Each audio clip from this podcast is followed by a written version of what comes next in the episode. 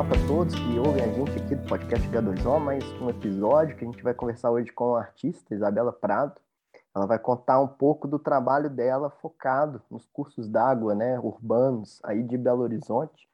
Bom, os projetos que ela, na verdade, um grande projeto, né, que ela tem trabalhado, que é o Entre Rios e Ruas, e agora o mais novo, digamos, capítulo desse projeto que é sobre o Rio. Bom, muito obrigado, Isabel. Agradecer demais aí a sua disponibilidade. Não sei que professora do FMG também, além de, de artista, que provavelmente o seu tempo deve ser um tanto quanto curto, né? Disponibilizar esse tempo para conversar com a gente. Queria agradecer a isso. É, e queria pedir que você começasse aí se apresentando, né? E contando um pouco, mais brevemente, o que é o projeto, visto que a gente vai ter algumas perguntas aí para poder é, desenvolver um pouco mais, né?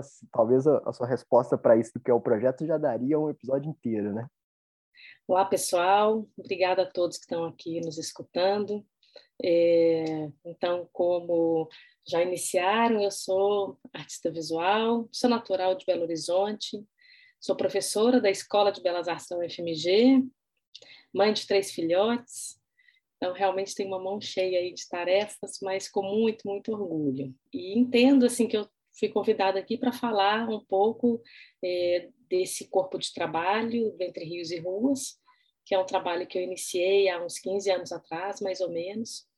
E, e dentro dessa série né, de trabalhos que foram realizados ao longo desses anos, tem um trabalho mais recente, que é o Sobre o Rio. Bom, e, e, eu queria saber de onde surgiu o interesse né, por esse tema do, dos cursos d'água urbanos, a, a, mesmo que boa parte deles, né, inclusive acho que uma, uma, uma sessão aí do trabalho é justamente mostrar onde eles estão dentro do centro da cidade, que eles estão totalmente canalizados, né? De onde surgiu esse, esse interesse aí? Bem, é, é uma história curiosa, né? Eu saí do Brasil para me qualificar, fazer meu mestrado, e quando eu volto para o país, é, em 2006, eu me deparo com o tamponamento do Arrudas, a construção da, da famosa linha verde.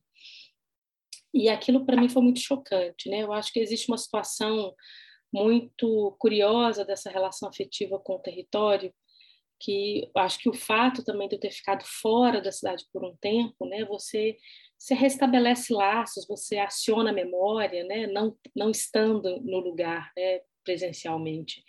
E e quando eu retorno, isso foi algo que me impressionou demais, pensar é, a capacidade de alguém, né, se sentir no direito de alterar a paisagem da cidade nesse grau. E, e, foi muito impressionante. Também fiquei muito incomodada com o marketing, né, da divulgação da linha verde, né, com essa ideia que para mim naquele momento entendi a linha verde como algo positivo, algo que pensasse o meio ambiente. E na verdade a, a propaganda de linha verde era relacionada ao sinal verde dos sinais de carro, para que eles pudessem fluir com mais rapidez, né? E eu comecei a achar aquilo muito absurdo. E é, então nesse momento é, eu diria assim que não acionou muito a Isabela indivíduo habitante de Belo Horizonte. E aquilo foi tão forte dentro de mim, e acho que para quem circulou na cidade naquele momento eram engarrafamentos, era uma situação muito bizarra de ver essas propagandas de linha verde nas costas dos ônibus e a gente preso no trânsito e um, um ribeirão que é tão importante para a paisagem da cidade sendo tampado.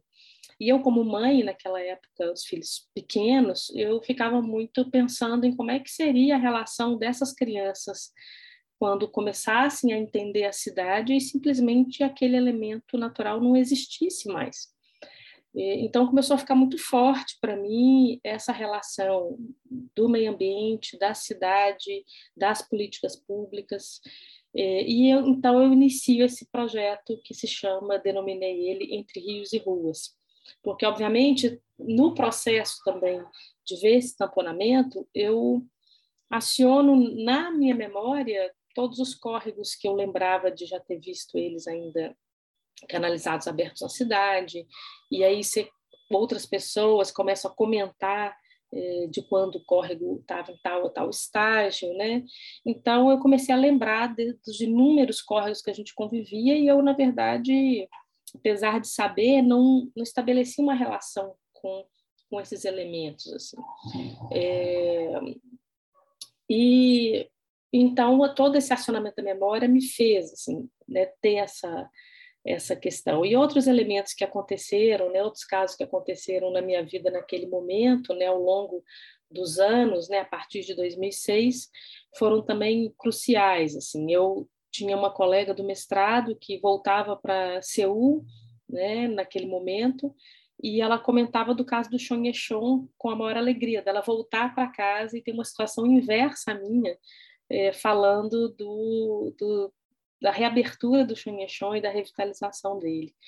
Então, é, era algo que gerou um contraste muito grande, né? Naquele momento eu pensava assim, gente, vários lugares no mundo repensando essa relação com as águas urbanas, é, pensando em reabrir né, os córregos, em pensar em revitalização, é, e, e nós, na verdade, voltando no tempo, começando a tampar. Né? Então, nessa época, o Entre e Ruas, eu faço uma apresentação é, que eu apresentei pela primeira vez no Museu de Arte da Pampulha, junto com a primeira performance que eu realizei, é, fazendo uma comparação um pouco né, desse tempo do Arrudas com o Chonhechon, mostrando um pouco essa comparação. É, e é muito curioso como que, se num certo momento a gente vê que por desenvolvimento a gente estava inclusive muito avançado em relação a Seul e de repente isso acontece uma inversão onde eles chegam a tampar, a ter rodovias por cima e num belo momento eles voltam tudo. E a gente, na verdade, é como se a gente tivesse aí algumas décadas atrás dessa, dessa relação de entender o desenvolvimento e como se relacionar com, com o ambiente. É, mas bem, a partir disso então eu começo a circular mais pela cidade e uma das coisas que mais me chamou atenção foi em algumas ruas, em algumas avenidas que eu via umas tampas de metal e era curioso porque eu denominei eles arejadores. Eu achava que aquilo, essas tampas eram para os rios respirarem. É até muito curioso que eu comentei isso com o Nilo Nascimento, é, da engenharia hidráulica lá da UFMG, e, e ele achou super divertido, assim, porque ele me explicou que eram tampas de acesso às galerias para manutenção. Mas, é, para mim, era isso. Eu entendia o rio como um elemento vivo e que a, eu entendia que a prefeitura, a cada X quilômetros, colocava uma tampa dessa para o rio respirar, como se fosse uma manutenção, na verdade, da vida ali é, naquela água. E assim ficou. Eu continuo chamando eles de arejadores, de vez em quando faço alguns desenhos deles aí, sempre gosto de passar por cima e dar uma espiada no córrego ali embaixo. Mas eu começo então a sair pelas madrugadas, isso aí teve próximo de 2008, entre 2007 e 2008, depois eu repito uma outra safra de coleta de áudios, é, mais ou menos em 2010, 2009, 2010, onde eu vou com um equipamento de captação de áudio e, e gravo o som desses córregos embaixo do asfalto. É, as duas ações que começam no primeiro momento, uma é essa de captação dos áudios e a outra é uma situação que eu tive pessoal que acionou também um trabalho que se chama Mapa Mofo, que vocês podem visualizar no Vimeo, Isabela Prado é, no Vimeo, que é um vídeo que foi feito a partir de uma sequência de fotos é, coletadas ao longo de alguns anos, que eu comecei a ter um problema na minha casa de mofo numa parede. E eu sou mora eu sou serráquea, moro na Serra. E nessa época eu morava num outro apartamento, um apartamento térreo. E comecei a ter um problema de mofo e a gente com crianças pequenas na casa, né, um problema sério aí para a saúde. E com investigação aí com engenheiros, arquitetos, descobrimos que a parede, as paredes que estavam dando mofo, não tinha nenhuma tubulação hidráulica. Então, fomos assim nesse processo de investigação entender que o mofo ele vinha da umidade é, do córrego da serra que passava ali perto. A gente estava realmente né, na beira do rio, né, como se estivesse sentadinho ali na beira do rio, né, na, na várzea, onde a princípio ele teria espaço para encher, né, no, nas épocas de chuva. É, então eu começo a fazer esses registros, foi muito forte, é como se o rio realmente invadisse aí a minha vida, é, com esses sons, com esse desconforto do trânsito, com é, com esse mofo né, que invadia a, a parede e que, de certa forma, as imagens, né, depois a gente pode até olhar isso, quem quiser ir lá na, na, no Vimeo para visualizar, são imagens que elas parecem mapas. E a sensação muito clara para mim era de como que é, essa água, né, por mais que a gente quisesse contê-la e, e adestrá-la no certo sentido, ela, ela é muito mais forte, né? Ela é muito mais forte que essas ações, né? Claro que a gente está destruindo muito por aí, mas ela vai também é, resistir, brigar e tentar cavar aí um pouco o seu caminho. E eu acho esse trabalho super simbólico, que acho que de certa forma ele é um pouco também acho que a forma como eu tenho atuado, né, é, sendo artista plástica e tendo um trabalho que na verdade eu percebo como uma pequena infiltração, porque são trabalhos poéticos. Eu não sou engenheiro hidráulico, eu não sou urbanista, não sou engenheiro ambiental. É, então eu percebo como uma espécie de uma infiltração mesmo, né, no sistema onde é, vou trazendo essas pequenas reflexões. Então, o Mapa Morfo é um trabalho que ele começa como um processo mesmo criativo, então ele começa com os registros fotográficos, eu muito sem clareza do que ele viraria, mas conto para vocês que alguns anos depois, então, esse, esse material ele foi editado em um vídeo com as transições das imagens muito sutis, onde você, na verdade, não percebe. Quando você vê, você está diante de um novo mapa, como se fossem essas reorganizações geopolíticas nossas aí de disputa e de força e poder, e a natureza no meio disso, assim, tentando cobrar seu espaço, sabe? Eu fiquei um pouco na dúvida. Então, é, você deixou de combater o mofo e, e, começou a trabalhar em cima dele? Você deixou ele Isso. livre? Exato. E depois, na verdade, eu mudo desse apartamento e fiz registro em outras casas, em outras construções na mesma região que tinham o mesmo problema. Então, foi uma coleta que ela começa na minha casa, depois a gente se mudou para onde eu moro hoje é, assim, vendo o córrego aqui, né, eu consigo da minha janela escutar, dessa janela aqui, em dias de chuva eu escuto o córrego da, da minha casa, mas já né, num nível que tem as, as estruturas que te tiram né, dessa umidade colada no chão. Mas continua beira-rio. É. Mas você, você abandonou a sua obra para um próximo morador. É, para proprietária. Sim, aí certamente a primeira pessoa foi lá e descascou e pintou de novo. Deve estar convivendo com essa água que ela volta, né? Assim, é, é essa ideia, né, da tentativa de contenção e desse convívio é algo que é, é muito pulsante, né? Acho que entender essas relações acho que é a principal questão é, que eu tento trazer nos meus trabalhos. É, Agora, você tinha comentado, né, da época do mestrado, que você teve uma experiência diferente fora e depois isso te alertou para a situação aqui. É, você poderia contar aonde né, você, você esteve, se lá havia interação com o curso d'água, por isso que te foi algo chocante, né? E aí comentar um pouco a partir disso qual é a importância estética, né, que a gente tem de um curso d'água urbano, né, para a cidade que, que ela atravessa. Bem, é, eu morei em Indiana né, muito próximo a Indianápolis. Eu morei em duas cidades, é, Bloomington, que é onde eu fiz meu mestrado, que eu fiquei a maior parte do tempo, e tinha uma relação incrível, maravilhosa com a natureza, né, de uso de parques públicos, é, com lagos próximos, que né, a gente podia ir no Lago Michigan, que é quase a nossa, era a nossa praia naquele momento. Então, uma relação realmente muito distinta. Né? Então, é, isso para mim foi muito chocante, né? Passar por esse período, né? Nesse momento eu estava com nosso primeiro filhote bem pequenininho, então era maravilhoso poder usufruir aí de todas essas né, estudantes morando fora do país. Esses espaços públicos eles eram assim essenciais, sabe? Bom, e, e agora pensando, né? Como que essa relação que a gente tem né, você já até citou a linha verde, que é uma linha cinza, né, com sinais uhum. verdes. É, como que essa relação pode ser mais harmoniosa, né? O Rio deixar de ser um problema, porque hoje ele foi enclausurado muito na justificativa né, de saneamento, porque ele era foco de, de mau cheiro, né, de, de lixo acumulável, esgoto, né?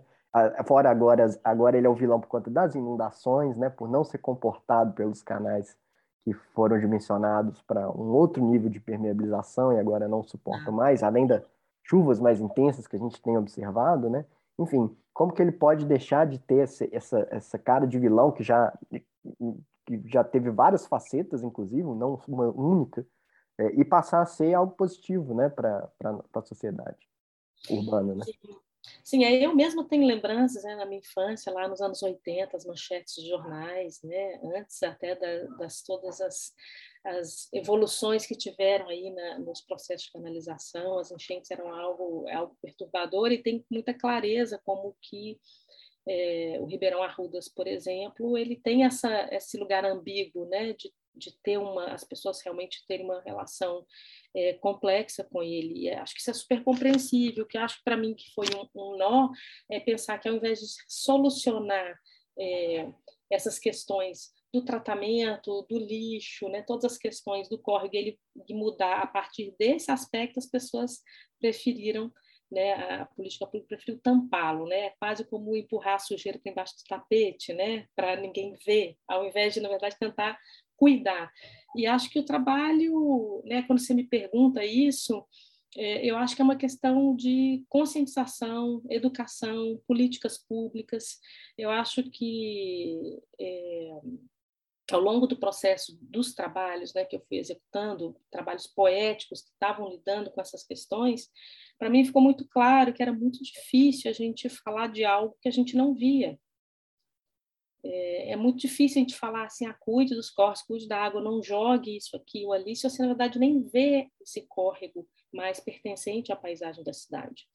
É, e por isso, em um certo momento, eu chego no sobre o rio, né? depois eu posso comentar como que foram essas etapas, assim, mas ele está muito associado a essa sua pergunta, assim, porque eu acho que é, se a gente não tiver uma conscientização da população da importância né, do cuidado com as nascentes, com as águas, do, da, do, da, impermeabilização excessiva na cidade, né, todos esses elementos que eles passam por um lugar é, de outra natureza, né? Eles têm é como que cada indivíduo vai decidir quando ele está fazendo uma construção, quando ele está optando por a, cortar uma árvore ou não, é, como que isso na verdade no final das contas vai afetar é, a relação com as águas, a relação com a cidade. Então, eu acho que é uma combinação, né? Acho que todas são grandes ações de políticas públicas, tanto educacionais, para trazer essa conscientização, é, mas também é, com ações que elas vão reverter diretamente nessa nesses cuidados com a cidade, nessa outra relação com a cidade, né? Então, é, eu acho que é muito difícil para alguém que não tem um saneamento básico é, não acabar tendo certas ações que, que são realmente elas vão degradar o ambiente. Ao mesmo tempo, se a gente não dá, se a política pública não dá esse suporte mínimo, né, é como que esse indivíduo ele fica aí nessa relação com a cidade. Então, acho que falta um suporte é, nessas políticas para que isso seja construído de uma forma é, visando né, essa melhoria, né?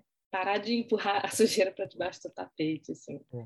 Pois é, você está comentando da invisibilização né, desses rios, é, e, que isso foi... Isso é histórico, né? Eu comentei de inundações, mas as inundações logo nas primeiras décadas de Belo Horizonte, ali, 1920, 1930, já havia problemas nesse sentido, ainda que a impermeabilização não fosse tão grande, mas houve ali uma tentativa de domar e ocupar né, áreas de planícies de inundação e óbvio que isso não funcionou bem.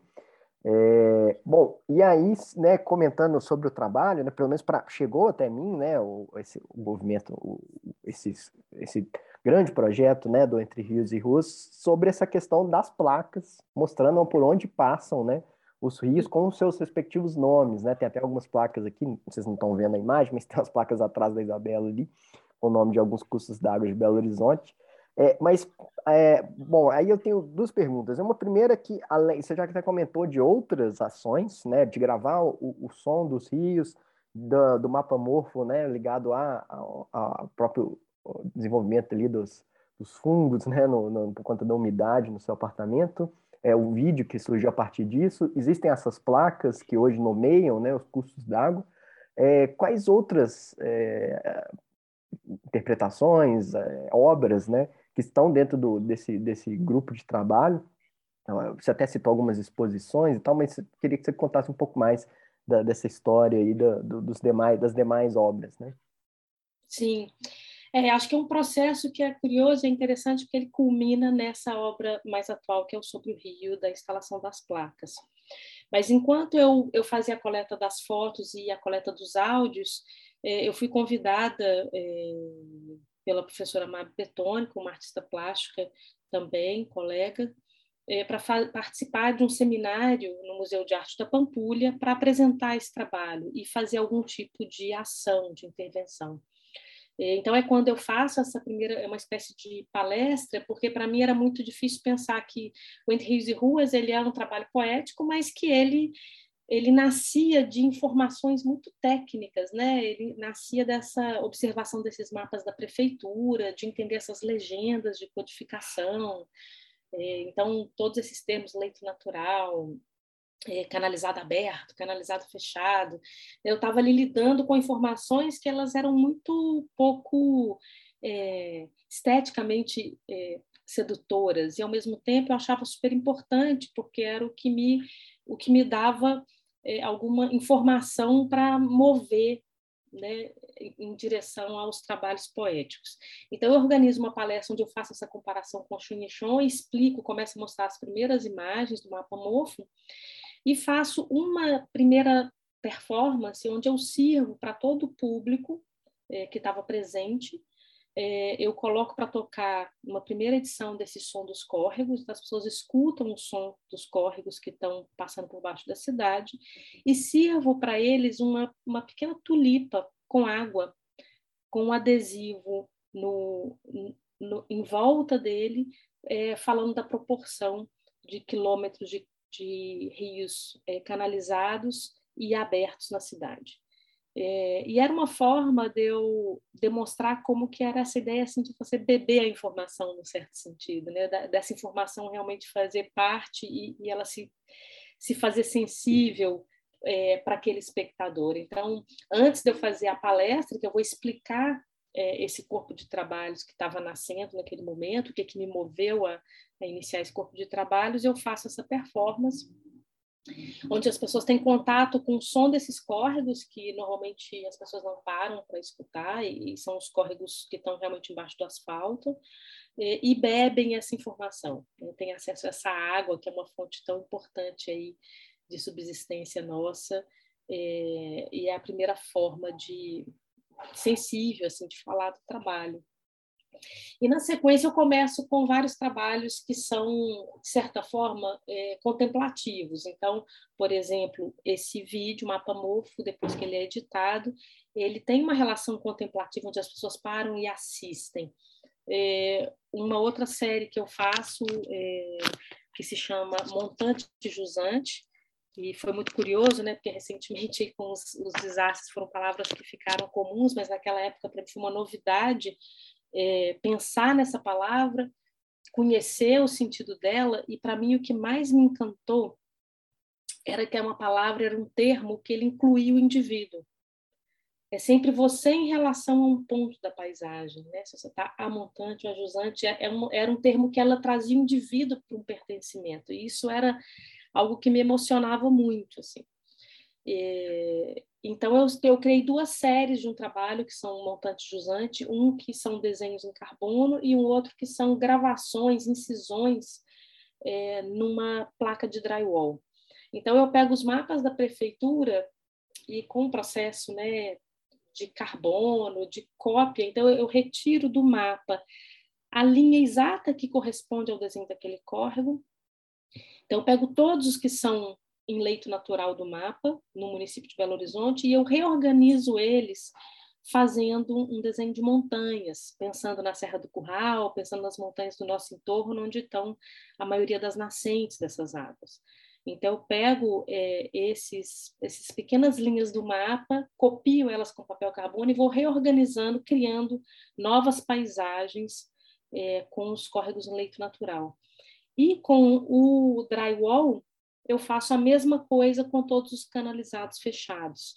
E é muito interessante que são duas paisagens montanhosas completamente distintas, porque uma vai ter linhas retas, ângulos retos, curvas perfeitas, e ela está, de certa forma, é, inserida né, ali naquela, naquela representação de paisagem, uma paisagem um pouco mais dura, né? E ela está por conta do material que eu escolhi usar, né, que é uma placa de drywall, que é com gesso, ela está realmente rebaixada, exatamente com, re, re, replicando de certa forma, replicando de certa forma uh, essa situação do córrego mesmo embaixo do asfalto.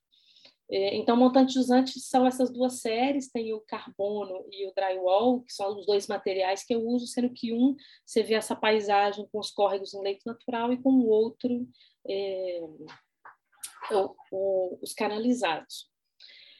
É, Isso está tá, tá, tá, exposto em algum lugar que a gente possa, possa ver? Tá guardado, já esteve, né? Essa sequência de trabalhos que eu estou mencionando, eu, com muito orgulho, assim, falo que recebeu o Prêmio Funarte de Arte Contemporânea e foi exposto em Brasília, né? É bonito ver, assim, como que é uma questão, né, que ela nasce aqui em Belo Horizonte, mas ela é reconhecida por outros outras localidades, assim como um trabalho de arte potente com discussões que elas, na verdade, elas elas elas ultrapassam né, o limite territorial daqui, porque infelizmente são questões é, que não são únicas de Belo Horizonte, né? É, então, já esteve na Funarte em Brasília e depois na, no Sesc Paládio, teve uma exposição também na sequência, trazendo para cá, para Belo Horizonte. Mas desde então, elas tiveram exposições separadas, teve uma exposição é, de cartografias da cidade, é, com a curadoria do, do, Marcelo Drummond, do Marconi Drummond, é, vou repetir, tá? porque isso não pode sair.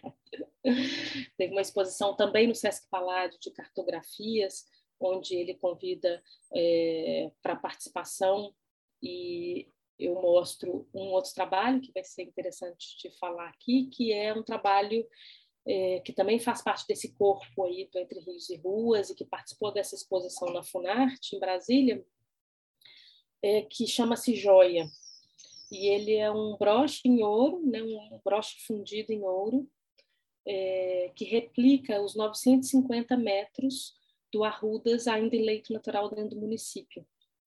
Então, é um broche de 9 centímetros e meio, é numa escala 1 para 10 mil, é, onde você consegue né, usar próximo do corpo é, esse broche maciço em ouro, que replica exatamente o desenho do leito do Arrudas nesse nesse último trecho que ele ainda existe em, em leito natural, ali aproximando aí de Sabará. É, então, também é um trabalho a princípio de uso, mas quando ele está em exposição, ele é um trabalho também contemplativo. E a partir dessa sequência de trabalhos, eu decidi que eu, era muito importante que o público, né, as pessoas que conviviam com, com a obra, elas precisavam viver, experienciar um pouco mais do que eu vivia dessa manipulação dos mapas. E aí surge um novo trabalho, que é o repaisagem, quando eu faço mais uma coleta de áudios também, para para incluir e ampliar o áudio dessa instalação.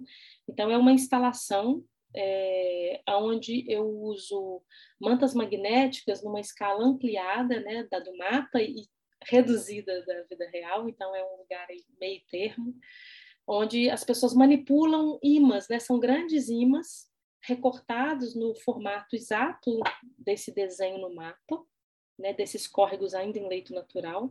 Então você tem é, uma instalação, se eu tentar explicar, ela tem na parede placas de zinco e você tem caixas onde tem esse esse monte de rios, como se fossem várias linhas, várias trechos de mantas magnéticas, é, onde você pode pegar, escolher um, um, trecho desse córrego e ir montando é, uma paisagem é, nessas placas de zinco.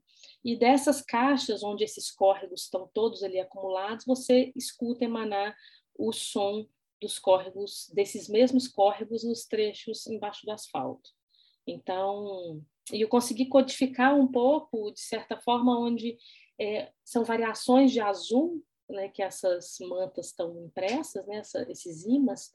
É, então, você consegue, pela cor, você consegue ir ali num, numa faixa onde eu coloco o nome daquele córrego naquele mesmo tom de azul. Então, você consegue saber qual córrego que você está segurando aí nas suas mãos, de certa forma. É um trabalho que eu chamo de repaisagem, é um trabalho que foi super bacana, super importante, é, com a meninada, que eu acho que é a nossa grande semente aí para tentar mudar esse mundo. É, foi um sucesso porque eles curtiam muito essa onda de escutar o som, de manipular o córrego, de saber qual o nome do córrego que eles estão manipulando ali naquele momento e montar esses desenhos, né? Assim, um pouco tentando trazer essa referência do desenho de montanha, né? Ou dessas bacias hidrográficas é, criadas, inventadas, né? A partir desses córregos em leito natural e isso foi super bacana pela interação, né? Que era um pouco de trazer a minha experiência quando eu fazia os desenhos, né? Fazia os meus trabalhos, trazer isso um pouco para o público e de certa forma tentar. O que eu percebi era isso. Eu preciso que as pessoas entendam, escutem o som dessa água, peguem essa água na mão e, e se empoderem um pouco de pensar outras paisagens aí é, para a cidade, né? Que cidade que a gente quer. Na sequência disso, assim, o que, o que aconteceu foi é, perceber que eu ainda estava muito dependente do espaço da galeria, né, que é incrível, maravilhoso, sou super grata aos espaços culturais todos, mas eu percebia que a temática eu precisava ir para a rua, eu precisava ter embate com, com o público é, geral e não apenas aquele grupo que a escola teve uma professora sensível que quis levar aquele grupo até lá, né? ou as pessoas que a gente sabe que vai ter um recorte aí político-social, que são as pessoas que vão é, se sentir à vontade de entrar nesses espaços culturais. E eu percebia que para realmente o trabalho ser efetivo, no sentido de mudanças aí, é, que sim, são trabalhos de arte, tem a relação estética, contemplativa, mas ele, bem ou mal, ele sempre teve um desejo que é de de fazer uma reflexão, trazer uma reflexão, uma mudança comportamental, né? uma outra forma de perceber a cidade e talvez cobrar aí das políticas públicas que elas fossem aos poucos entender né, o valor de certas coisas e ficar em cima aí dessas exigências, né? É, e aí eu começo uma série de performances que se chama Lição se essa rua fosse um rio, onde eu faço um mapeamento, e aí um mapeamento completamente diferente do que eu fiz no Sobre o Rio, que é um mapeamento tentando pegar uma variação muito grande do tecido social. É um pouco pensar como que o córrego ele atravessa a cidade de forma indiscriminada, né? Ele ele sai da nascente e nesse caso eu trabalhei todos que desagam no Arrudas, mas é, e eles atravessam a cidade passando por bairros nobres, pela periferia, pelo centro, de forma completamente indiscriminada, ele não faz uma distinção é, social. Então, eu, eu queria muito, através é, das imagens que registravam a performance, registrar essa, essa relação da água com a cidade, que ela é completamente democrática e de forma indiscriminada. Né? Ela não seleciona né, ninguém. É, então, é uma sequência, eu consegui executar pela Lei Municipal de Incentivo à Cultura, uma sequência de oito performances, onde eu é, me coloco também num lugar que é muito delicado, por ser a criadora do trabalho, mas eu me coloco como uma aprendiz nessa performance, onde eu tenho aulas no espaço público para aprender a tocar aquela melodia Se Essa Rua Fosse Minha. Então, eu tenho uma aula de violino com o Paulo Tomás, que é um músico incrível, é, onde ele tenta me ensinar a tocar. Eu não toco nenhum instrumento, então é um trabalho que gera uma exposição muito grande, me coloco no lugar, é, porque esse, esse trabalho tem um caráter educacional também muito forte, eu me coloco no lugar do aprendiz, de quem evolui ao longo dessas oito performances, mas eu erro muito, então é um trabalho que é super difícil, né? Que é eu geralmente você vai apresentar um trabalho é quando você está segura dele, né? E, e, nesse caso eu tinha segurança desse contexto onde eu tinha que expor a minha fragilidade, mas a minha disposição para o aprendizado, um pouco nesse sentido e tratando um pouco da questão ambiental dessa relação com a cidade, com o meio ambiente construído. Então é um trabalho que fala muito do fracasso também, mas ele mostra claramente, gradativamente, a minha capacidade de aprender a tocar essa melodia. E essa melodia foi escolhida porque é uma melodia que fala desse empoderamento, né? Se essa rua fosse minha, o que, que eu faria com ela, né? Ela traz exatamente esse indivíduo né, com o poder de escolha, o poder de realmente tomar decisões. Que acho que é algo que eu percebia muito também, que essa ideia do espaço público, ele é de todos, mas na verdade é muito mais de que ele não é de ninguém, né, de que quem é que cuida dele, né, quem que se apropria dele. Então, de certa forma, é um, é um chamamento assim, para as pessoas é, realmente participarem e, e é um trabalho que foi bem interessante, não foi simples, é, que deu uma repercussão super interessante, e era bonito ver isso no centro, né? Acho que uma das imagens que eu lembro muito, por exemplo, eu lá perto do Mercado Novo, no centro ali próximo ao Córrego Leitão, e às vezes crianças que estão ali na rua, eu, ou eu competindo no som do violino com o ambulante, passando com um som, vendendo algum produto, é, e como era bonito ver as crianças se aproximando, querendo ver um instrumento que nunca tinham visto, né? Um som erudito assim misturado com o som da cidade, dos ônibus passando era muito desafiador porque era eu realmente tentava aprender algo mas no meio de um caos né, urbano né? e acho que isso é muito simbólico é, para a nossa realidade né de como que a gente faz no meio assim tipo com o carro andando como é que a gente vai fazer para trocar esse pneu né é, e melhorar essa situação é. Mas se você fizer mais umas 10 vezes essa performance, talvez você já vai estar tá afinada ali, né? Eu quero. Tanto eu e o Paulo Tomás, que é o professor, é tudo que a gente quer. Se a gente tiver verba para executar, seria maravilhoso. Esse, esse seria o sonho, né? A gente ter uma sequência de performance onde ela conclui e eu realmente fico com autonomia para tocar essa música. Eu acho que é simbolicamente seria essa capacidade do indivíduo de conseguir restabelecer essa relação e esse aprendizado aí da, da relação com, com o meio ambiente.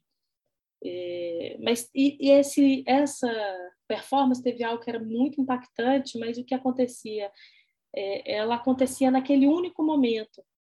É, e o que eu queria, é, essa performance foi algo que gerou aí até comentários, porque às vezes acontecia de alguém conhecido passar, poxa, você está fazendo uma performance e você não me avisa, você não chama mas foi proposital, eu não comuniquei ninguém da comunidade artística, é, porque eu não queria é, que tivesse ali uma bolha em volta de mim apreciando um trabalho de arte é, que já teria outras capacidades né, de fruição naquilo, obviamente isso me interessa, acho maravilhoso, mas eu queria poder falar para quem realmente frequenta aquele ambiente, para quem realmente convive com aquele córrego, porque trabalha ali, porque mora ali, porque atua naquela região da cidade. Então, eu queria realmente o público espontâneo, quem realmente estava ali naquele momento de forma espontânea e natural. Mas eu consegui atuar por aquela uma hora naquele dia, e aquilo se desfazia. Depois ela virou uma publicação que é super importante. Na campanha até o que eu tinha de livros eu disponibilizei já até esgotou é, porque ela vira aí um, um, relato dessa relação minha com a performance com a cidade, com pequenos eventos que eu vivi né, durante a execução desse trabalho. Isso perpetua e amplia um pouco essa discussão, mas sempre já nesse espaço, nesse ambiente um pouco mais, é, na verdade, das pessoas que já pensam um pouco como nós, né? É claro que a gente junta forças, mas é, eu achava importante eu conseguir manter esse lugar da discussão no espaço público e democrático. E aí então nasce Sobre o Rio, né? É quando eu percebo que assim eu preciso de um lugar que ninguém precisa bater na porta para entrar, não precisa de alguém para acender a luz e apagar a luz, é, não depende dessa mediação para que a pessoa se depare com, com o trabalho, né? E aí, então, nasce, né? É exatamente quando eu termino a sequência de lição, por volta de 2017, eu termino essa sequência da, das performances, e eu fico com essa esse lugar, né, de um preenchimento, de uma felicidade, que foi um trabalho realmente muito legal, e é um trabalho que, como você bem trouxe, ele pode ter continuidade, ele não se encerrou, né? É, acho que ele, ele acontece enquanto uma semente de uma reflexão, mas ele, ele pode ter continuidade, né? performances podem continuar acontecendo, mas que, num certo sentido, eu senti esse vazio de não estar mais lá e como que eu continuo a falar para essas pessoas, como que esse diálogo continua a acontecer, como que a gente pode ter uma política pública que vai falar cuide das suas águas, cuide né, dos seus rios, e ninguém vê esse rio. Quem é que mora realmente próximo à nascente? Para saber ali daquele córrego e que depois vai ao centro e vê que aquele córrego tá, é o mesmo, mas está tampado.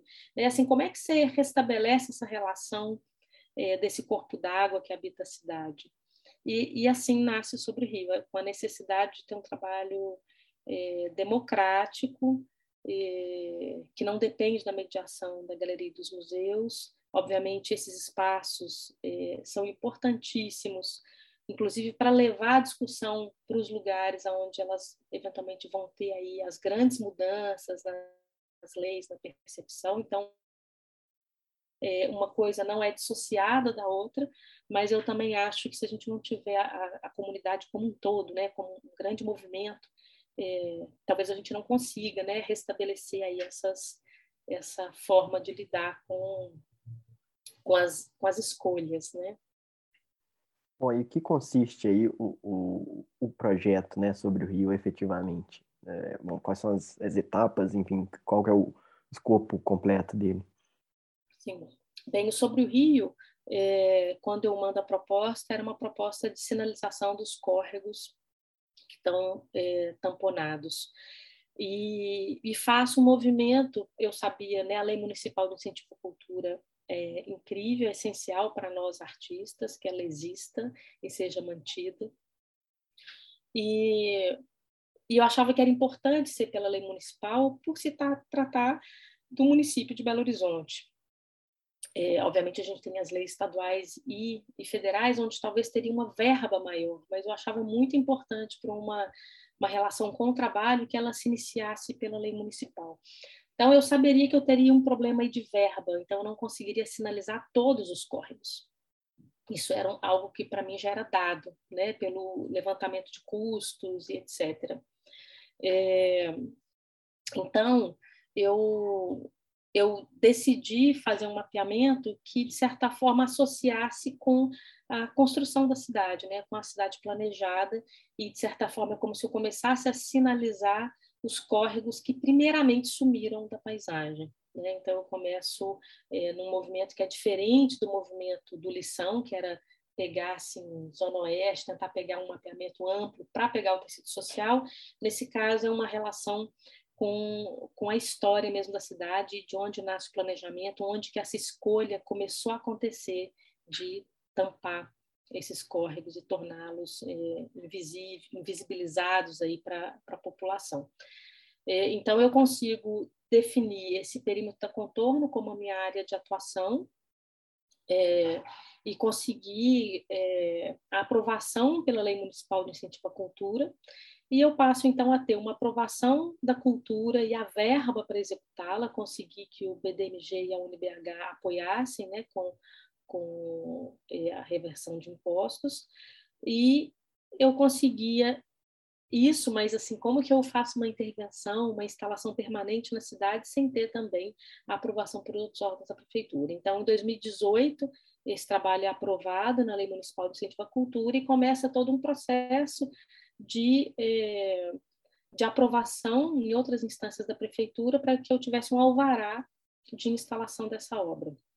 Né? Então, é, em 2020, finalmente, é, eu já tinha todas as aprovações, já tinha as placas prontas, eu consegui a aprovação, que é algo que foi muito importante para mim, que era uma, uma, um elemento simbólico, que essa placa fosse colocada embaixo da, da placa da rua, para as pessoas realmente é, é, um simulacro da relação real, como ela acontece né, na, no nosso convívio com a cidade, então era algo importante para mim. É, no fim de 2019, a gente estava, eu estava com todo o material pronto. Eu tinha já a execução das placas iniciadas, já poderia começar a instalação, mas quando eu consegui tudo isso organizado, era tipo véspera de Natal, fim, da, fim de ano, a cidade caótica e estava chovendo muito. Então, todo mundo é, encontrou e falou assim: não, vai ser muito complexo a gente andar com carro para, para áreas da cidade, para desce com escada, e placa, né? Acho que na verdade é um trabalho que ele poderia gerar um transtorno para a cidade, né? E, e, gerar até um, um, mal-estar. E isso eu não queria, né? Eu queria que as pessoas vissem como um, uma coisa boa que estivesse acontecendo ali. Então a gente optou em comum acordo é, de que iríamos fazer no início do ano, é, mais ou menos fevereiro, quando esse período de chuvas estavam né, já tinha passado um pouco mais e tal, tentando começar um pouco antes do carnaval, aí de repente no carnaval parava e retomava. E aí teve essa coincidência do processo de instalação é, acontecer logo depois daquelas grandes chuvas, né? Foi realmente uma coincidência isso, né? Vai saber aí o que, que esse universo estava é, organizando, né? O material ficou pronto no fim de 2019. Então, em 2020, a gente começa as instalações, a gente faz uma, uma breve pausa no carnaval para não gerar caos na cidade, né? É, retoma após o carnaval e a gente interrompe as instalações por conta da pandemia. Então, a gente fica um período longo sem continuar, sem finalizar as instalações. Depois, quando teve aí o controle né, da, da pandemia, a gente conseguiu concluir, e foi super bonito isso, né, de conseguir voltar às ruas aí todos de máscara, com cuidado, mas conseguir concluir, fechar esse ciclo desse mapeamento e a sinalização do, dentro do perímetro da contorno. E agora a gente está num, num, estágio que é super importante, porque esse trabalho é um trabalho de arte contemporânea e que tem sido muito discutido nesse universo da arte contemporânea, em como que essa atuação ela acontece direto na cidade. É um trabalho que ele é, ele é um monumento para a cidade, é, para que revela esse corpo d'água presente embaixo do asfalto, né? E exatamente por ser essa relação né, dos afluentes, né, essa relação de toda uma, uma bacia ali que a gente está, de certa forma, sinalizando, é, ele, ele também ele é rizomático, né? ele também acontece em vários pontos. Ele não é um monumento que ele é um lugar só que vira ali com esse, inclusive com essa ideia de culto, né? Na verdade, algo que você percebe ele muito mais espalhado pela cidade e cada um vai ter ali o seu, é, que é o né, tem as pessoas que são do zoológico, a galera que é do Barro Preto, a galera que é, né, assim, então cada um de certa forma tem ali a, o, o seu nicho ali de, de águas, né, que são as águas que você convive na cidade. É, isso gerou uma discussão muito grande também com a questão da memória, a ideia de patrimônio, né, a, as questões de geografia, de história, questão do, do, planejamento urbano da cidade, né, a relação também entre arte e arquitetura. E com isso a gente várias pessoas né, nesse movimento a gente decidiu, eu achei que era importante em conversa com Josué Matos, que é o curador que acompanha o projeto, e Clarissa Diniz, que tem contribuído muitíssimo também é, desses aspectos de curadoria, né, da arte contemporânea, de que seria importante que isso virasse uma publicação, dentro da lei municipal existia uma verba que tinha sobrado que era muito curtinha que eu faria um pequeno catálogo, uma brochura que que contasse que aquilo aconteceu. E a gente percebeu que ele tomou uma dimensão muito grande e que era essencial que ele virasse uma publicação para ampliar essa discussão. Então, é uma publicação que vai organizar a documentação do trabalho, é, a documentação das instalações, então, vai ter o texto curatorial do Josué Matos, trazendo assim, a arte contemporânea para esse lugar de atuação também. É, uma entrevista entre o Josué Matos, Clarissa Diniz e eu, que vai situar um pouco esse corpo de trabalhos que a gente conversou aqui. E vai ter a, a contribuição de vários autores. Né? Então, Roberto Montemor contribui com o texto, trazendo um pouco dessa discussão de Belo Horizonte, né, como que esse trabalho interfere em algumas questões daqui. Então, acho que tem reflexões aí extremamente importantes locais e também para pensar para outras cidades, né? Guilherme Wisnik, da FAUSP, também traz uma contribuição de um texto, fazendo essa reflexão da importância né, da arte contemporânea, desse contexto de pensar a cidade, pensar as águas. É, o Alessandro Borsagli também tem um texto trazendo essa contribuição a partir da, da geografia, da, da história.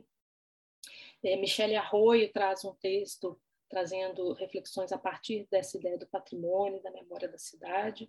Então é uma publicação que ela, eu acho que ela, mais uma vez, ela não só documenta o trabalho na cidade, mas ela amplia essa discussão para pensando essa função que já é uma característica da arte contemporânea de acionar outras áreas de conhecimento e provocar aí discussões e possíveis mudanças assim na é, na forma né de pensar a cidade nas leis né, em vários outros aspectos assim Então, essa publicação é essencial e é um pouco no que a gente está focado nesse momento. Assim, é, como a gente não tinha verba para executar essa publicação, eu entrei pela primeira vez numa campanha de financiamento coletivo. É, eu sou marinheira de primeira viagem nisso e estou precisando demais assim do apoio das pessoas para viabilizar essa publicação. Né? Então, eu produzi dois trabalhos, eu fiz uma tiragem de placas com uma edição limitada, é, de placas do Acabamundo, que acho que é, é, tem a simbologia do próprio nome também, né? Que eu acho que pessoas, já teve gente de São Paulo que quis, comprar placa, tem uma pessoa em Helsinki que quis comprar placa, que acho que tem uma força do nome é, que acho que expande território, que é um pouco a ideia com esse trabalho também, né, que é uma questão para ser discutida aqui localmente, mas que ela na verdade ela pertence a vários outros lugares aí, infelizmente.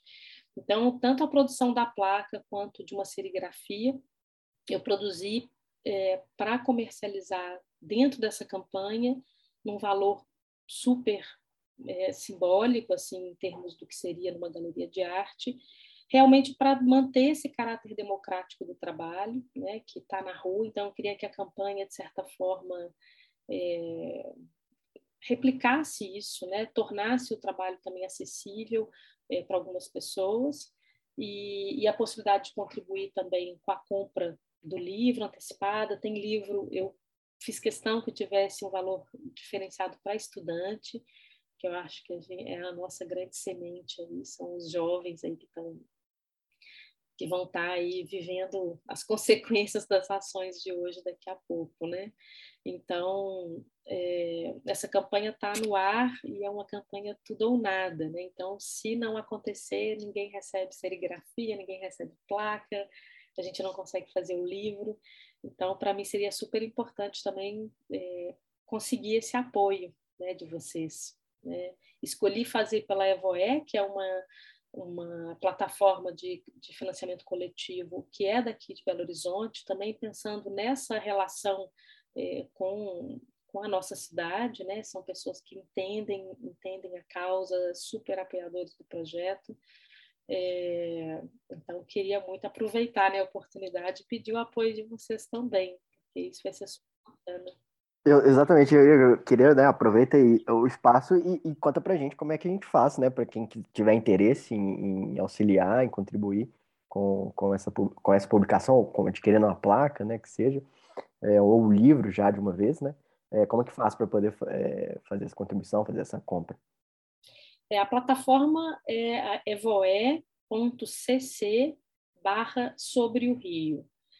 É, então, vocês entrando na plataforma, né, vocês vão chegar e vão ter opções, tanto contribuições que elas podem vir de qualquer natureza, né, qualquer quantia super ajuda a gente, e ela pode ter esse outro formato que é de você escolher algo que está disponível na campanha, tanto o livro para estudante, o livro valor é, integral, é, serigrafia, placa, combinação desses elementos.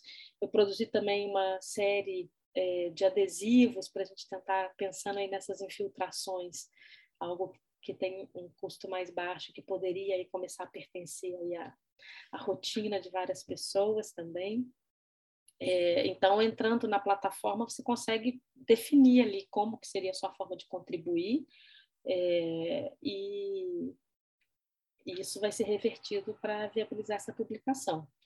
E a gente está assim já, né, a campanha já está em andamento, então é super importante aí todo mundo entrar lá para a gente garantir essa possibilidade. A gente tem que concluir a meta até o dia 15 de dezembro, né? E se a gente não concluir a meta, nada acontece, sim. Bom, é, em relação à meta, quanto, quanto já está lá? Já, já tem um desenvolvimento bom? A gente está com 33%, 33% ou 32%. Uhum. Ah, não. Interessante, eu acredito que vai ser possível mesmo.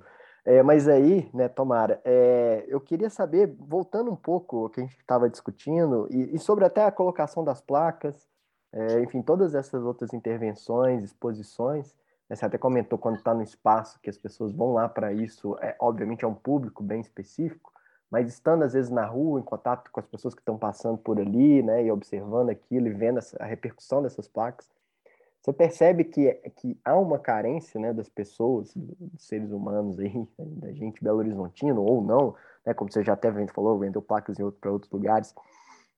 É, se há essa da, do ser, o, ser humano urbano aí, né, há uma carência dessa interação com o ente natural, no caso, o curso d'água. Bom, eu, eu, vou fazer um, um, relato aqui que eu acho que já até é, responde um pouco isso, mas eu quero ouvir também a sua resposta, né? Mas você vê a Lagoa da Pampulha, mesmo com mau cheiro, seu aspecto não muito bonito, né, esverdeado, às vezes com, com, com algas ali proliferando, você tem o pessoal fazendo caminhada ali, dezenas, centenas, milhares de pessoas fazendo caminhada no seu entorno, passando de bicicleta, tirando foto, né, é um ponto turístico da cidade. É, o mesmo eu digo, até mesmo o próprio Rio Arrudes, no ponto aberto ali dele na Andradas, tem uma pista né, de bicicleta e caminhada que o pessoal usufrui. É, tem um, curso d'água ali pertinho da, da UFMG, ali no, no bairro Liberdade, que o pessoal faz caminhada em volta, e o espaço é minúsculo, é pequeno, mesmo assim o pessoal faz caminhada em volta. Mesmo Cachoeirinha, na Bernardo Vasconcelos, não tem uma área interessante de caminhada, mas o pessoal está ali em torno do rio fazendo uma caminhada, fazendo atividade física. É, eu queria saber a sua resposta, né? Que, que, qual que é a sua visão, né? Ouvindo dessas pessoas, né? Percebendo a interação que elas tiveram com todas essas obras aí, esses e as performances né, que você citou? Eu acho que é essencial, acho que é fundamental essa relação né, com a natureza. É, eu acho que tem uma carência enorme, é visível inclusive por essa, né, eu muitas vezes sou uma das que vai para essa região da Pampulha também, e é impressionante como que já muda a sua relação com, com o ar, com o ambiente. É, e eu acho que tem uma relação também afetiva com a cidade, que ela é acionada a partir disso, né? E a gente percebe que todos esses espaços públicos e que têm essa relação com a natureza, eles, eles são completamente aproveitados, né? A gente não vê um espaço desse ocioso, né? Tá todo mundo atrás de um pouquinho disso é, no, nos momentos de lazer, para a prática de esportes, para encontros, né? De, de amigos, familiares, né? Eu acho que é essencial, assim, e eu acho que é possível, né? A gente pensar nesses parques urbanos, nas margens dos rios. A Pampulha, ela é um exemplo disso, como você bem trouxe, apesar de muitas vezes ter um mau cheiro, né? Das vezes aquela cor estranha ali, é, assim, até interessante para algumas pessoas fazerem foto, mas que na verdade fala aí de problemas aí que precisam ser resolvidos. Ela em momento algum ela deixou de ser um ponto de encontro, as pessoas se deslocarem até lá para poder respirar um pouco esse ambiente mais aberto, estar tá em contato com a natureza, prática de esportes, eu não tenho a menor dúvida assim de que essa relação com a natureza é fundamental assim para a qualidade de vida e para essa nossa relação afetiva com a cidade também. Né? Eu estava até pensando aqui sobre os cursos d'água de Belo Horizonte, né, que você focou ali no entorno da contorno. É, tem tempo, provavelmente, que, que a senhora não deve dar uma chegada ali na EBA, né, na Escola de Belas Artes, mas tem um curso d'água que passa ali no fundo, Sim, né? E tem exato. um curso d'água que passa na avenida principal do campus, que passa debaixo da escola de engenharia, e foi até assunto do, do, do episódio que eu fiz com o professor Nilo, né, que debaixo da escola de engenharia tem um curso d'água canalizado, tem um belo jardim até de, de sombra ali, que tem um, um, um, um prédio né, da, do, do, o prédio de ligação que tem ali, mas tem um curso d'água canalizado, né? Então, na casa de Ferreiro Espeto de Pau, né? Eu comentei com ele e tal. Enfim, tem alguma intenção, por exemplo, de, de dar, colocar nome ao Engenho Nogueira, né? Que está passando ali no meio do campus? É ótimo você trazer isso, porque é, isso foi conversado. Eu cheguei a, a, antes, obviamente, da pandemia, é, em conversa com ele, ele comentou. Eu caminhei ali para trás, pela entrada ali, pela, pela, pela polícia, né? Ali no fundo, ali da escola também. para é, não, é militar, eu acho, né? É o exército mesmo, que tem é ali no, na região do. Passa pela escola, pelo colégio militar, ali na parte do Coltec, eu falo assim, mas a parte Isso. do Coltec e da chegada ali do, do pavilhão do ISEX, ele está em aberto, inclusive. Né, Exato, né? então eu fui lá para ver isso, né? Para ver um pouquinho, entender, porque a gente conversou disso, desses alagamentos que acontecem ali é, na Avenida Central. É, e sim, então isso foi conversado há, há, bem mais tempo, na época que eu estava fazendo lição, que eu fui levar o livro para o Nilo, é, e, e, existe esse desejo. A gente conversou mais recentemente de agora, né, com a retomada da possibilidade de frequentar o, o, espaço da universidade, da gente pensar alguma ação, pensar sinalização, pensar aí o que, que pode ser feito, né? Não faz sentido eu que tenho esse trabalho, que sou da Escola de Belas Artes que está ali, né, do lado, né, pertinho, é, a gente não pensar em levar um pouco disso, né, dessa nova relação, né, com, com as águas lá para dentro do campus. Então, isso está na nossa mira com certeza. Assim, né? Precisamos oficializar, oficializar isso com a Sandra, pensar aí como que isso pode ser caminhado, e acho que vai ser super bacana ter aí o apoio de vocês da engenharia, né, para pensar aí, né, construir esse desenho, esse trajeto exato, pensar o que, que pode ser feito ali de forma é, poética para trazer essa presença de volta, né? Pois é, e agora a gente está comentando né, de vários atores participando né, da composição dessa, dessa obra, né, que você vai refazer esse relato, enfim, tem toda uma estrutura aí do, do, do crowdfunding para poder né, financiar esse, esse projeto. É, e, você até comentou várias outras pessoas também participando da curadoria, enfim, e fora as aprovações necessárias na prefeitura. Óbvio que para até mesmo para viabilizar o projeto, a, a obra, né, é, houve que teve que haver uma articulação política. Né? Essa articulação política ela, ela, ela se limita aí às questões artísticas ou você tem projeções, enfim, você tem chegado a vereadores, enfim, é, pessoal do, do própria secretaria lá de, de, de, obras, como, como tem sido, se há alguma, algum pensamento mesmo de começar a, a, enfim, trazer a arte mesmo, e obviamente tem essa função de mobilizar as pessoas, conscientizá-las, né? Mas o próprio projeto em si, ele também tem uma, alguma perna, algum braço trabalhando aí junto a essa, essa movimentação política, né? Enfim, pensando renaturalização cursos d'água, ou mesmo a reabertura de cursos d'água urbanos, né? Enfim, óbvio que a gente, você até citou o caso né, da, da Coreia do Sul, a gente ainda vê como um cenário um pouco distante aí, né? A gente ainda está. Nosso, o, a grande vitória em 2019 do plano diretor foi não canalizar mais, não fechar mais cursos d'água, interromper esse ciclo que, como você bem, bem citou, o Boulevard Rudas fez lá na, no, no, nos anos 2000, é, que, que, era algo que, que já não é mais a tendência né, do mundo moderno, dos países mais desenvolvidos, é, enfim, que é um, que agora é, a ideia é reabrir, né, é, reintroduzir o curso d'água na, na, interação com, com a população urbana. Então, assim, é, e, e, como eu falei, né, a nossa vitória atual foi interromper isso, mas você é, vê aí alguma possibilidade, alguma intenção né, de começar a retomar, a não só visibilizar com a placa, dar o um nome ao curso d'água, mas trazer ele de volta né, para a percepção, para a vista das pessoas? É, eu, eu, na verdade, assim, acho que o projeto, no primeiro momento, ele pretende essa, é, essa conscientização, né? trazer de novo assim, essa reflexão é, sobre o tema, é, acho que a única forma que a gente consegue pensar em, né, nos cuidados é a partir de primeiro esse contato com uma conscientização mesmo, né? Trazer a relevância desse tema novamente. Eu acho que a gente está em um momento, inclusive, dramático dessa relação com as águas, né? Então acho que é, esse trabalho ele nasce lá em 2006, muito antes da gente estar tá vivendo essa realidade assim tão dramática porque eu achava que essa relação com a cidade, com as águas, era algo necessário de ser tratado. E acho que com o passar do tempo se fez ainda mais urgente, né? É, o que eu percebo, assim, eu, eu cheguei a, a, ser abordada também por, por políticos, é, mas em momento algum eu quis fazer um vínculo, né, para tentar deixar o trabalho da forma mais democrática. Acho que a gente sabe muito bem de que lado que a gente está da moeda, né? É, ao mesmo tempo, a gente precisa de toda a comunidade é, movente aí, é, mobilizada para isso. É, então, assim, o, acho que foi interessante todo esse processo na prefeitura, que acho que foi uma primeira vez. O que aconteceu, inclusive, foi algo deles assim.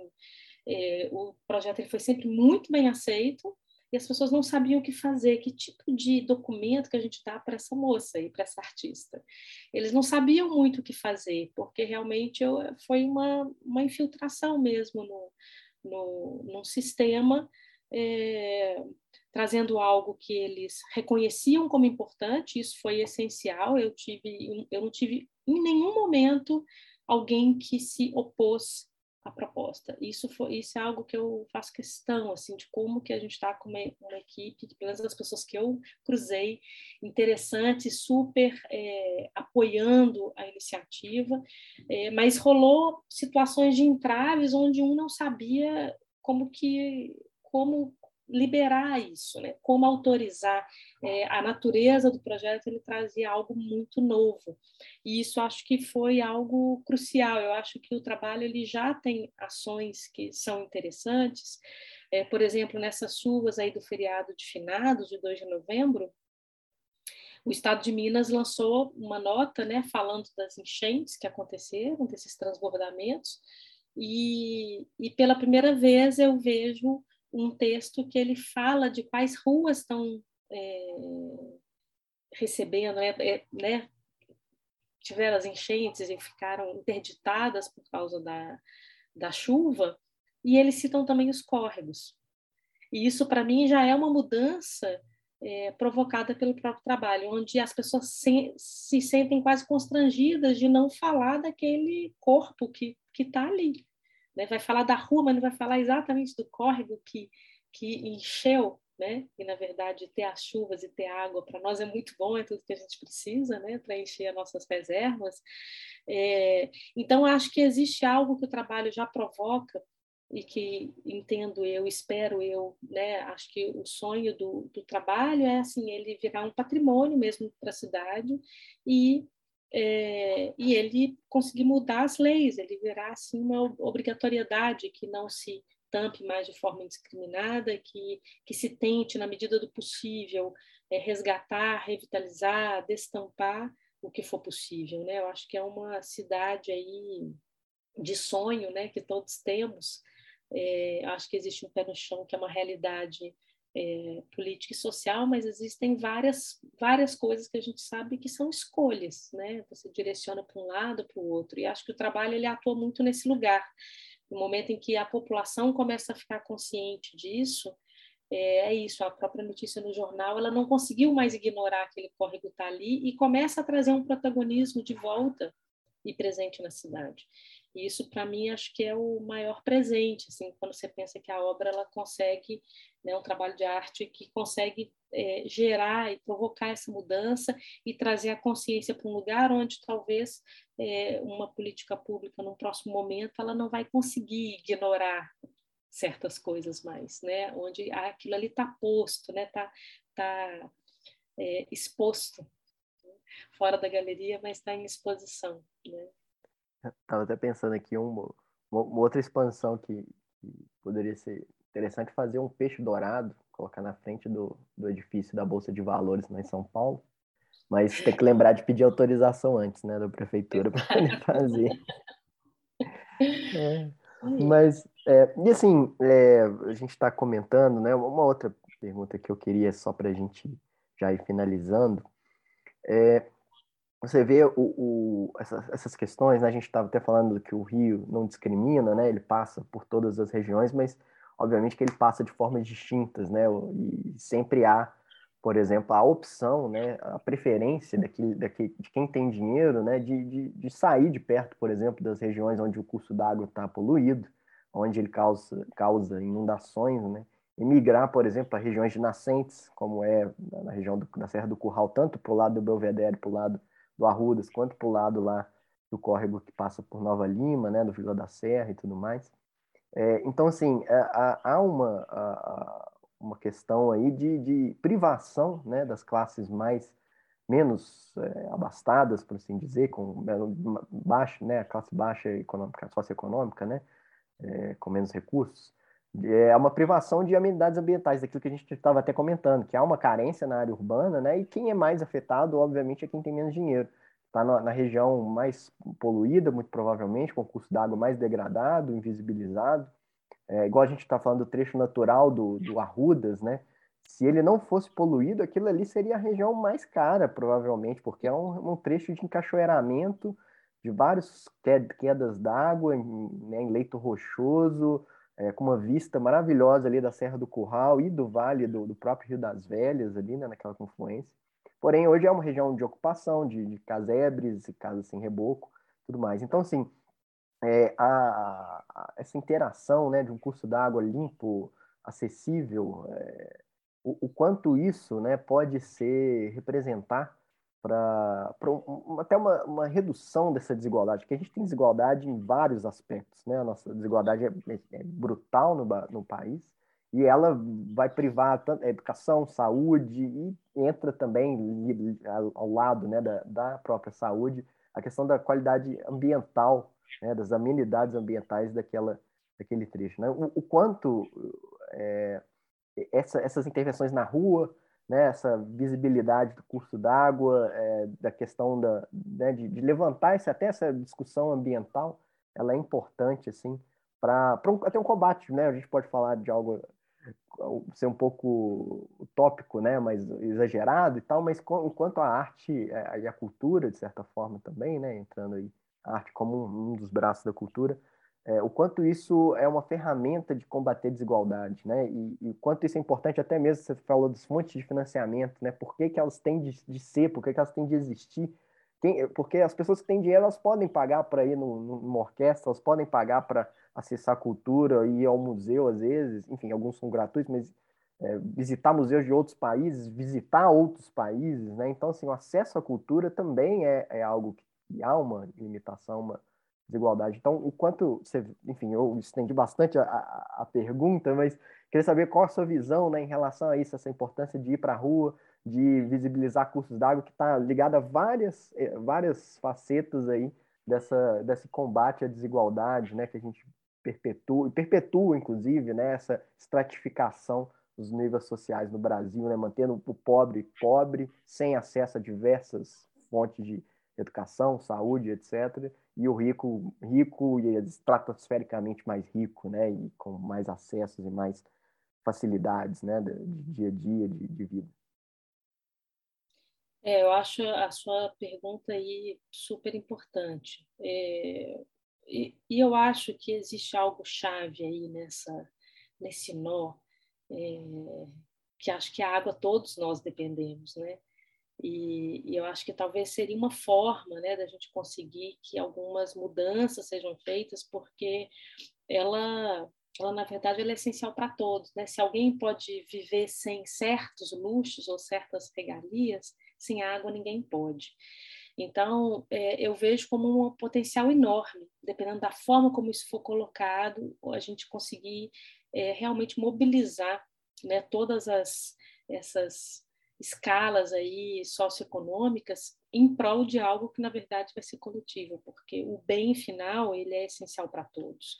É, eu não tenho a menor dúvida né, de que a gente pensar né, nesse espaço público democrático ele é essencial para a cidade. Né? Eu acho que o convívio, né, alguma, algum nichos né, de, de segregação, isso acho que a gente convive em, na sociedade como um todo. Né? Eu acho que o que a gente tem aqui é uma discrepância radical. Eu acho que a gente vive aqui, é, a gente vai estar entre os países com a maior desigualdade. Né? Então, se a gente conseguir equalizar isso um pouco e ter na água como esse elemento, eu acho que acho que é possível. É, a gente precisa né, de ações aí, mais uma vez, a gente precisa de ter pessoas que vão estar pensando essas ações, porque acho que existem formas de acionar onde é, essas limitações, essas é, definições que vão vir aí para uma para as ações de políticas públicas, elas, elas podem ser voltadas para garantir a qualidade de certas certas áreas, certas regiões, tentando trazer esse espaço público é, com a relação com as águas e com a natureza é, democrático para todos. Né? A gente vê isso nas cidades com praia, onde também vai haver aí alguma segregação, mas como que esse espaço público ele é essencial. Né? E quando a gente pensa aí, na verdade, né, na água dos rios, né, e nessa região aí é, que sim vão ter as nascentes, mas essas outras regiões da cidade elas também elas vão refletir em onde que é, isso vai desaguar em consequências, porque na verdade a gente é parte de um todo, né? Na verdade, se a gente está pensando aqui essas áreas onde, se as pessoas começarem a ter uma visão maior do macro, eu acho que isso muda muito, né? Quando a gente pensa, eh, pensando em Belo Horizonte, a gente está pensando ali a Serra do Curral e, e a região central.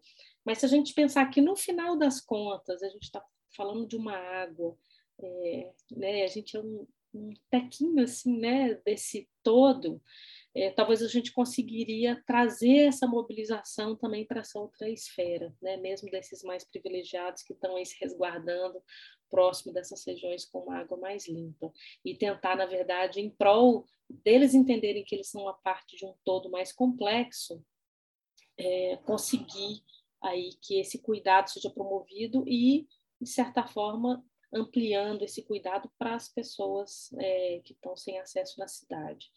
É, eu acho realmente que a água é um elemento essencial assim para a gente conseguir fazer essas mudanças, sabe?